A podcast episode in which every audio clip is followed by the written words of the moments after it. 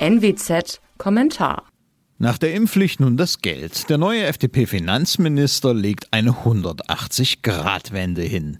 Er realisiert als erste Amtshandlung kräftig Schulden. Dabei war die Partei mit dem Versprechen in den Wahlkampf gezogen, für seriöse, nachhaltige und schuldengebremste Finanzpolitik zu sorgen. Nun wird deutlich, wie die FDP mit Lindner an der Spitze dieses Wahlversprechen halten will. Nämlich gar nicht.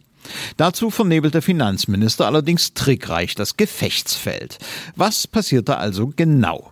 Es geht um die Ermächtigung zur Aufnahme von Schulden in Höhe von 60 Milliarden Euro. Die Vorgängerregierung hatte diese Ermächtigungen einst beschlossen, um mögliche fatale Folgen der Corona-Pandemie im äußersten Notfall abfedern zu können.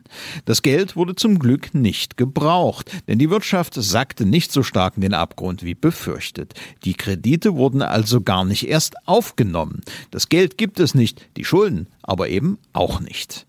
Lindner will den Staat nun tatsächlich um genau diese Summe verschulden. Allerdings nicht um Corona-Folgen zu mildern. Die 60 Milliarden werden in einen sogenannten Klima- und Transformationsfonds gepackt, aus dem Gott weiß, welche Projekte der Ampel finanziert werden.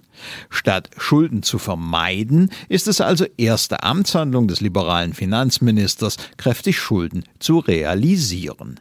Man hätte die Kreditermächtigungen auch verfallen lassen und dem Steuerzahler damit neue Lasten ersparen können.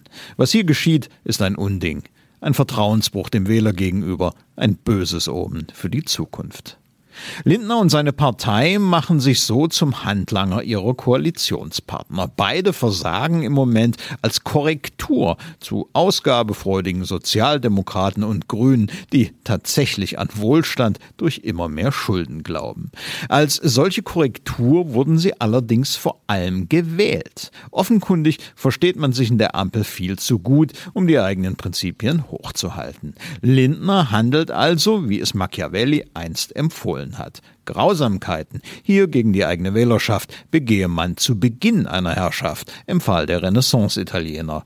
Sie würden dann irgendwann schon vergessen werden. Sollte das wirklich bei ehemaligen FDP-Wählern funktionieren? Mein Name ist Alexander Will. Sie hörten einen Kommentar der Nordwestzeitung.